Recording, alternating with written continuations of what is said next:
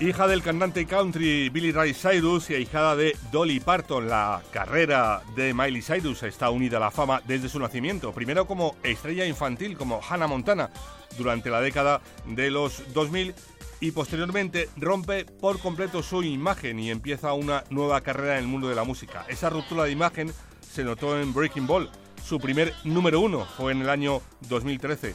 Tuvo que esperar otros 10 hasta el 23 cuando con Endless Summer Vacation consiguió su segundo número uno y siendo esa posición en 37 países gracias a este Flowers. We were good, we were gold, kind of dream that can't be sold. We were right till we weren't, built a home and watched it burn.